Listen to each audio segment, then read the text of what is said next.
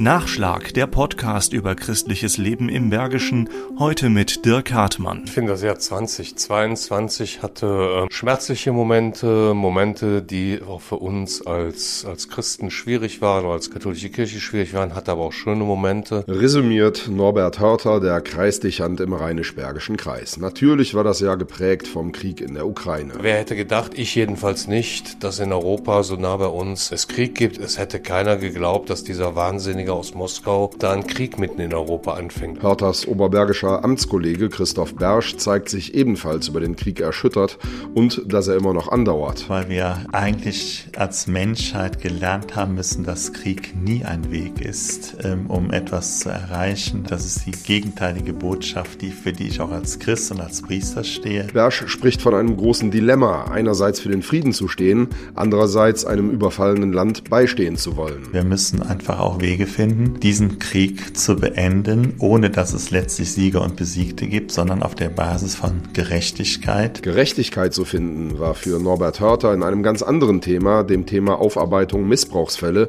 ja eine schier unmögliche Aufgabe, die er aktiv mit vielen anderen im Erzbistum so gut und gewissenhaft wie möglich angegangen ist. Das ganze Jahr hat uns natürlich die Krise des Erzbistums Köln und die Krise um unseren Erzbischof begleitet. Das macht es vielen Menschen schwer im Moment, weiter sich mit Kirche zu identifizieren kommunizieren. Das geht mir auch so, dass ich ähm, mich mit diesen Fragen schwer tue. Dazu kommt noch die Energiekrise, die viele Menschen auch im Bergischen in finanzielle Nöte stürzt. Caritas und SKM haben alle Hände voll zu tun. Das Erzbistum hat einen millionenschweren Hilfsfonds eingerichtet. Aber auch das wird nicht reichen, um Menschen zu helfen. Ja, wir wissen manchmal wirklich nicht mehr, wo wir anfangen können. Und darum machen wir ganz basal weiter.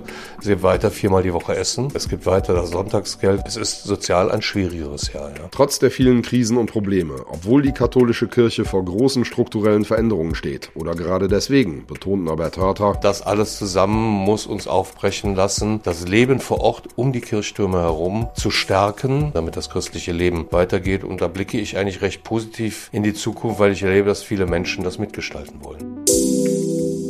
Nachschlag Christliches Leben im Bergischen ist ein Podcast des katholischen Bildungswerkes im Rheinisch-Bergischen Kreis. Mehr Informationen unter www.bildungswerk-gladbach.de